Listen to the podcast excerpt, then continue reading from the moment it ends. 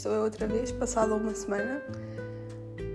Um, e não faço ideia daquilo que vou falar. Eu vou-vos explicar. Eu tenho obrigado, obrigado, entre aspas, a um, gravar um episódio todas as segundas-feiras.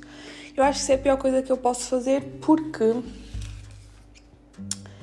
eu obrigo-me. Imaginem, eu agora estava ali na cozinha a preparar, começar a preparar o almoço e lembrei-me assim: hum, ainda não gravaste hoje, por isso vai lá fazer hoje, vai lá fazer agora, porque daqui a nada podes não ter tempo. E acho que isso é um bocado estúpido, por isso eu a partir de agora não vou publicar às segundas-feiras, vou publicar quando me apetecer, quando tiver alguma coisa para falar. E é isso. Hum. Bem, mas vou ter que arranjar alguma coisa para falar, não é?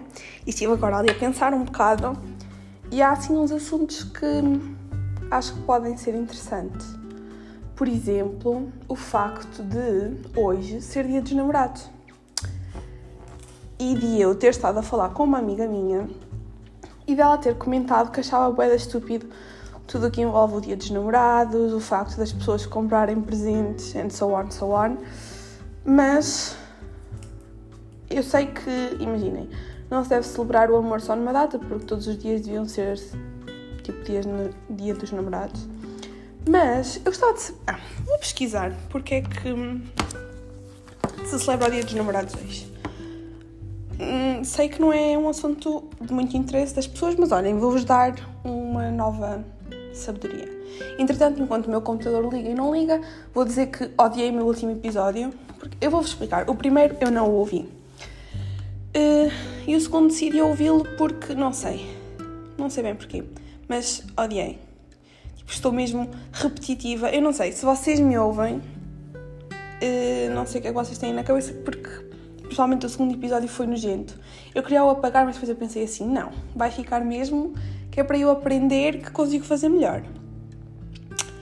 O meu computador ainda está, entretanto, a ligar, por isso vou-vos falar sobre a Vinted. Não sei se vocês têm ou não. Se não tiverem, digam-me que não têm, que assim eu envio-vos o meu link e assim eu ganho 5 euros se vocês meterem alguma coisa à venda. mas, já, yeah, mas é fixe se vocês fizerem isso. Mas, lá está, estou outra vez a ser repetitiva e isto está-me a irritar. Ah, a Vinted é uma aplicação que serve para venderem coisas ou para comprarem coisas em segunda mão. E é boa da fixe, porque as coisas imagina, eu já não uso imensas roupas ou acessórios que tenho ali. E meto à venda e às vezes as pessoas compram-me. Por acaso já há algum tempo que ninguém me compra nada, mas espero que entretanto me voltem a comprar. Se quiserem ir ver, vão ver a minha conta. É Diana underscore Lopes underscore 03. E se quiserem podem me comprar alguma coisa também. Pronto. É isso. Entanto, o meu computador já ligou. Vou-vos pesquisar. Dia dos Namorados, 14 de fevereiro. Porquê? Já viram que é bem estranho que nós pesquisamos as coisas no Google como se ele fosse entender de qualquer forma e ele entende mesmo? Gostava de saber. Ai. Ah, ok. O Dia dos Namorados em Portugal é celebrado no dia da morte de um bispo chamado Valentim. Por isso a data é conhecida como o Dia de São Valentim. Ok, eu achava que ia ser uma história muito mais romântica, tipo história de Inês e Pedro ou qualquer coisa. E afinal é porque um bispo chamado Valentim morreu hoje. Interessante, fiquei com mais uma cultura na cabeça. Pronto. Entretanto, não sei se já vos disse ou não. Já disse, entretanto, 10 vezes neste uh, episódio, mas é igual.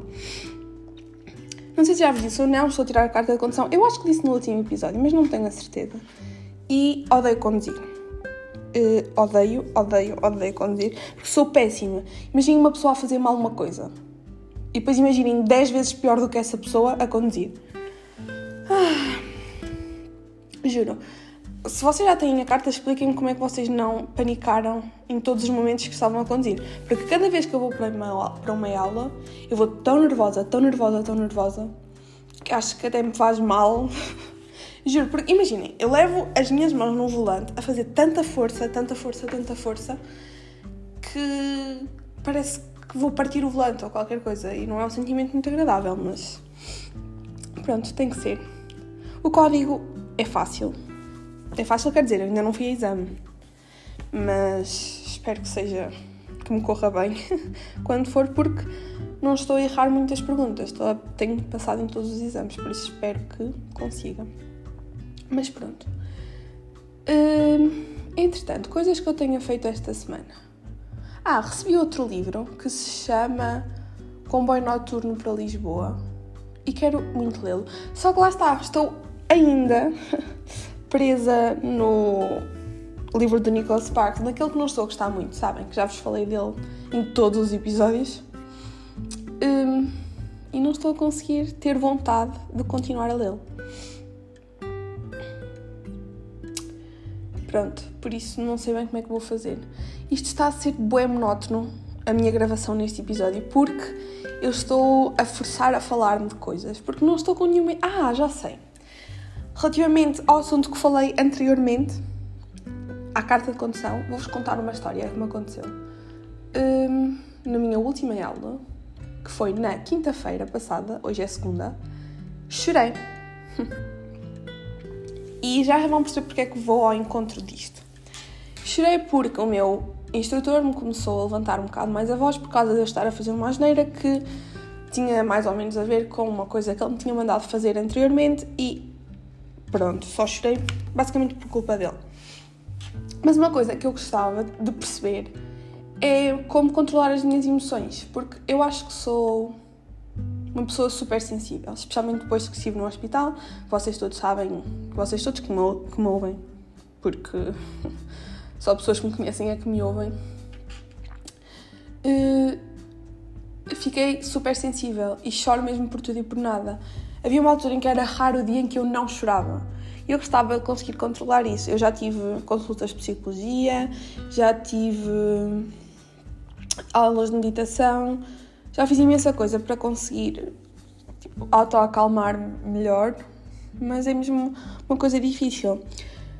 Porque sou uma pessoa também muito ansiosa. Eu acho que vocês também conseguem perceber isso pela forma como eu falo. Porque eu acho que falo um bocado rápido. E eh, se vocês sentem isso, avisem-me que é para eu tentar mudar num próximo episódio. Mas já, yeah, se vocês têm alguma dica, acho que não é bem dica que se diz, mas pronto, alguma hum, ideia de como controlar melhor as minhas emoções, partilhem comigo, porque era mesmo uma coisa que eu gostava. Eu gostava mesmo de ser uma pessoa que dissesse: Ok, não vou chorar agora, podes, posso estar aqui com a maior raiva do mundo, com a maior vontade de chorar, mas não vou chorar porque sou eu que mando as minhas emoções. Porque é completamente o contrário que me acontece. Tipo, a mim, uma pessoa levanta-me a voz, eu já estou a chorar, automaticamente. É que eu nem, nem consigo controlar. E eu gostava mesmo de mudar isso, porque era fixe, não é? Acho que se vocês estivessem no meu lugar, e se estiverem no meu lugar, também partilhem comigo, que é para eu não me sentir a única a fracassar. Pois. Pronto. Mas como isto também é um podcast sobre aconselhar-vos coisas e dar a minha opinião sobre coisas, vou sair deste assunto e falar-vos sobre um videocast que eu ando a ver, que é o É Preciso Ter Lata, com a Rita Rogeroni e o marido. E é super fixe de ver. E o conceito todo está muito bem feito porque as pessoas que lá vão respondem a perguntas de haters e fãs e depois, no final, recebem 500 euros que dão a uma instituição ou uma pessoa que conhecem e eu acho isso muito fixe porque, imaginem, normalmente as pessoas que lá vão são pessoas que já têm alguma... Uh, algum dinheiro, não é? E então aquele dinheiro que fazem ali em meia hora é para alguém que é mais necessitado. Uh, por isso vejam, porque acho mesmo interessante. Quer dizer, para vocês pode não ser, se vocês não gostarem das pessoas que lá estão, é tudo menos interessante. Mas já, yeah, eu gostei. Por isso aconselho-vos. E também ando a ver o podcast da Bumbana Fofinha, que se chama. Ai, não me estou a lembrar do nome. Vou aqui tentar encontrar. Que eu ainda estava a ver agora o do Ricardo Araújo Pereira, que é Reset.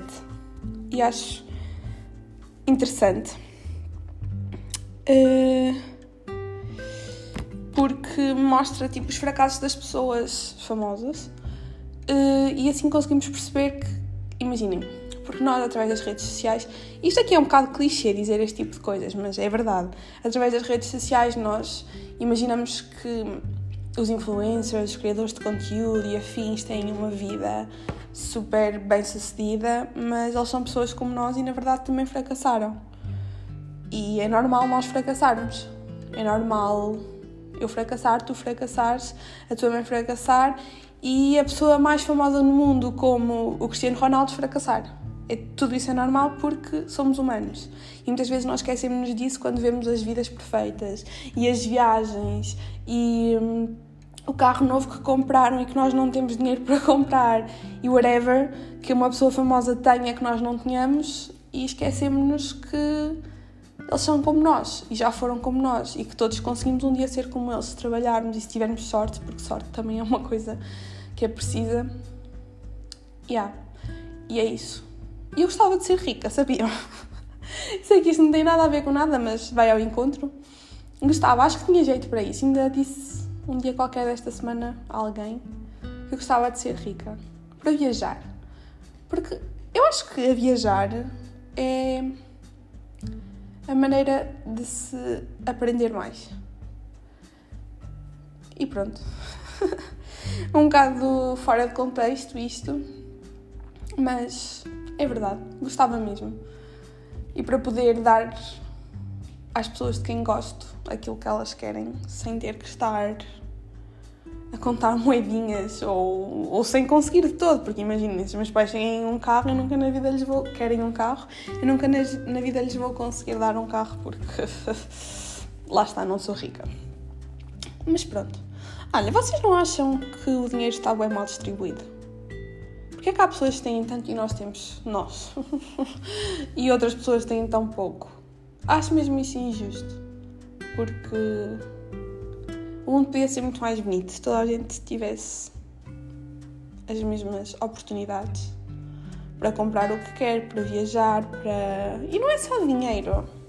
Oportunidades de, de um trabalho, de um emprego e afins. E eu não digo que não ser rica é um fracasso, porque não é de todo, porque há pessoas tão bem-sucedidas que na verdade não amam a vida que têm e pessoas que se calhar não têm um teto onde dormir, que amam a vida que têm e que são felizes assim. Ai, porquê é que eu vou sempre para lados tão deep nas minhas conversas? Juro que não entendo.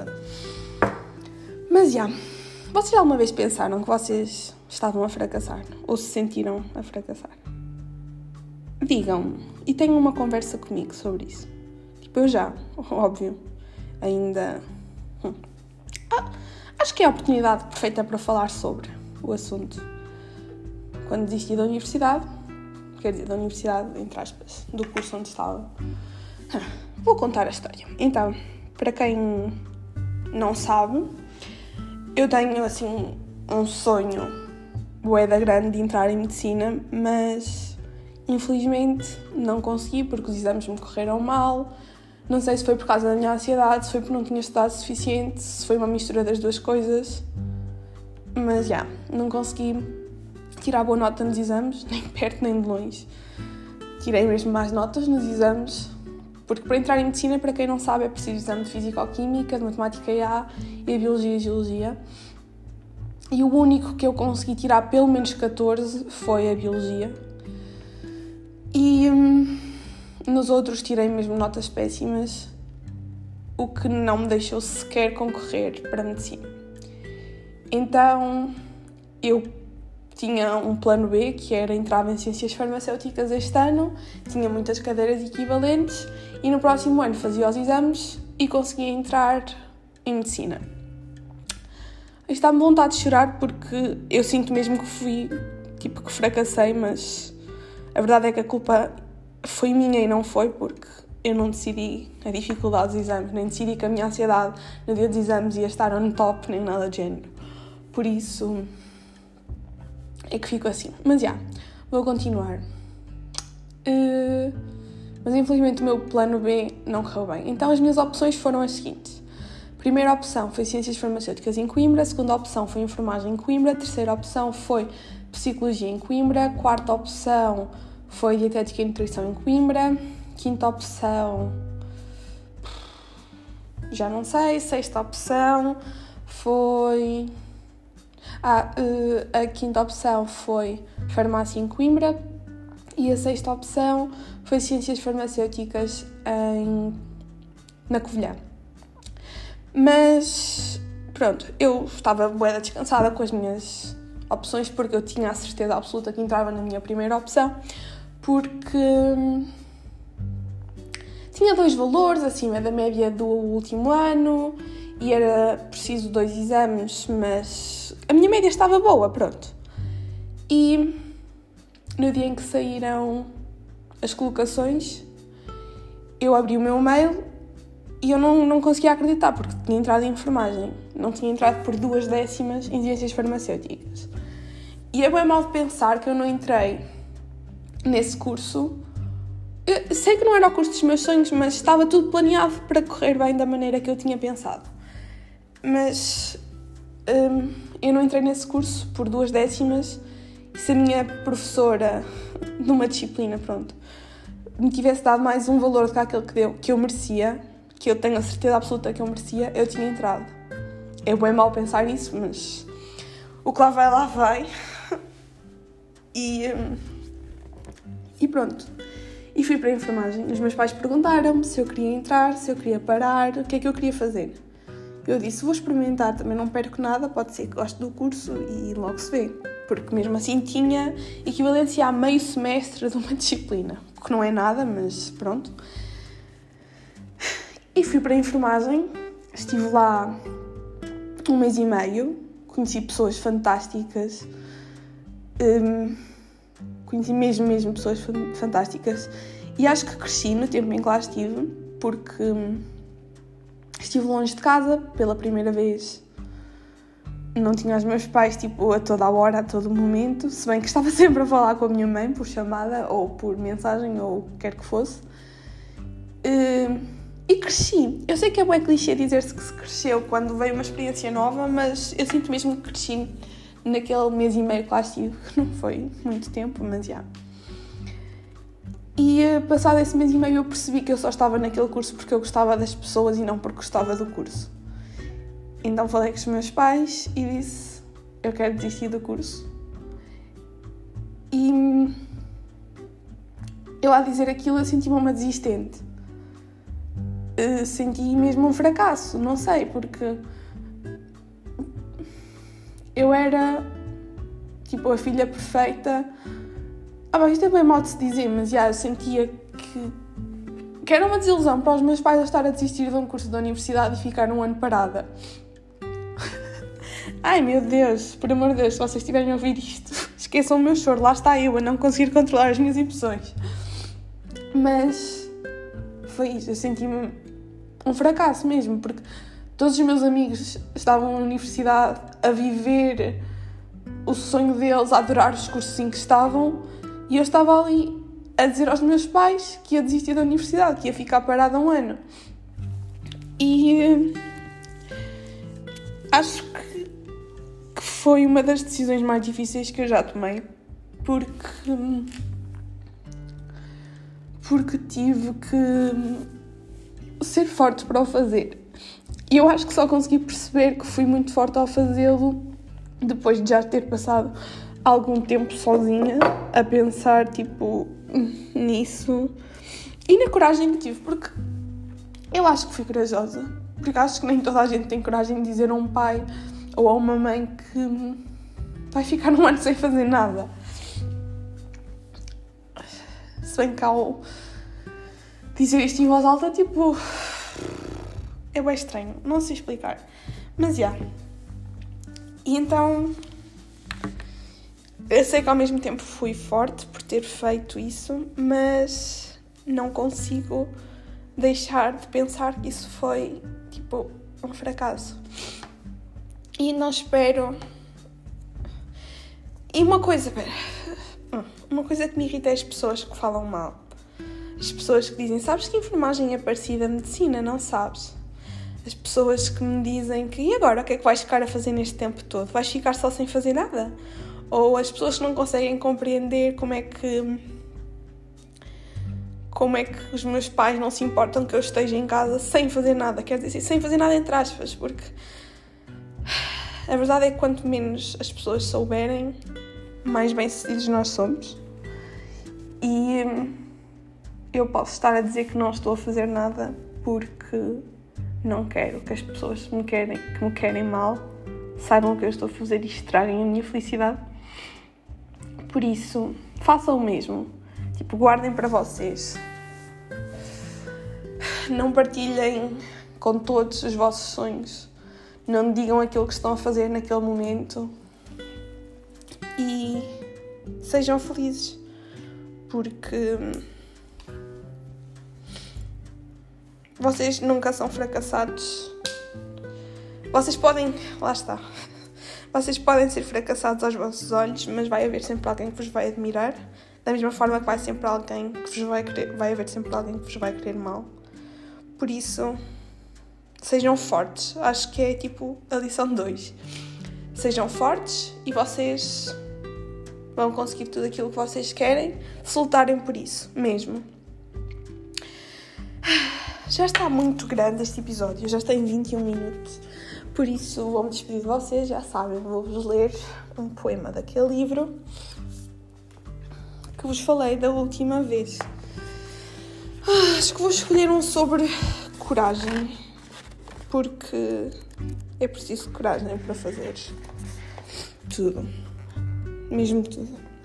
Vá, beijinhos, obrigada por me terem ouvido. Mais importante do que a chegada é o caminho. Temos tanta pressa de chegar que nos esquecemos de aproveitar todas as coisas boas que o caminho nos dá.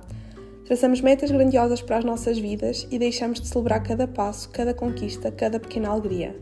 Há em todos nós uma tendência para a insatisfação e isso impede-nos de ver que já somos felizes, aqui e agora, com tudo o que somos, com tudo o que temos. É preciso valorizar mais o caminho, olhar à volta e apreciar cada bocadinho. Interiorizar que a felicidade não está no fim da estrada, mas sim em cada esquina do caminho que percorremos para a encontrar olhar à volta e apreciar cada bocadinho.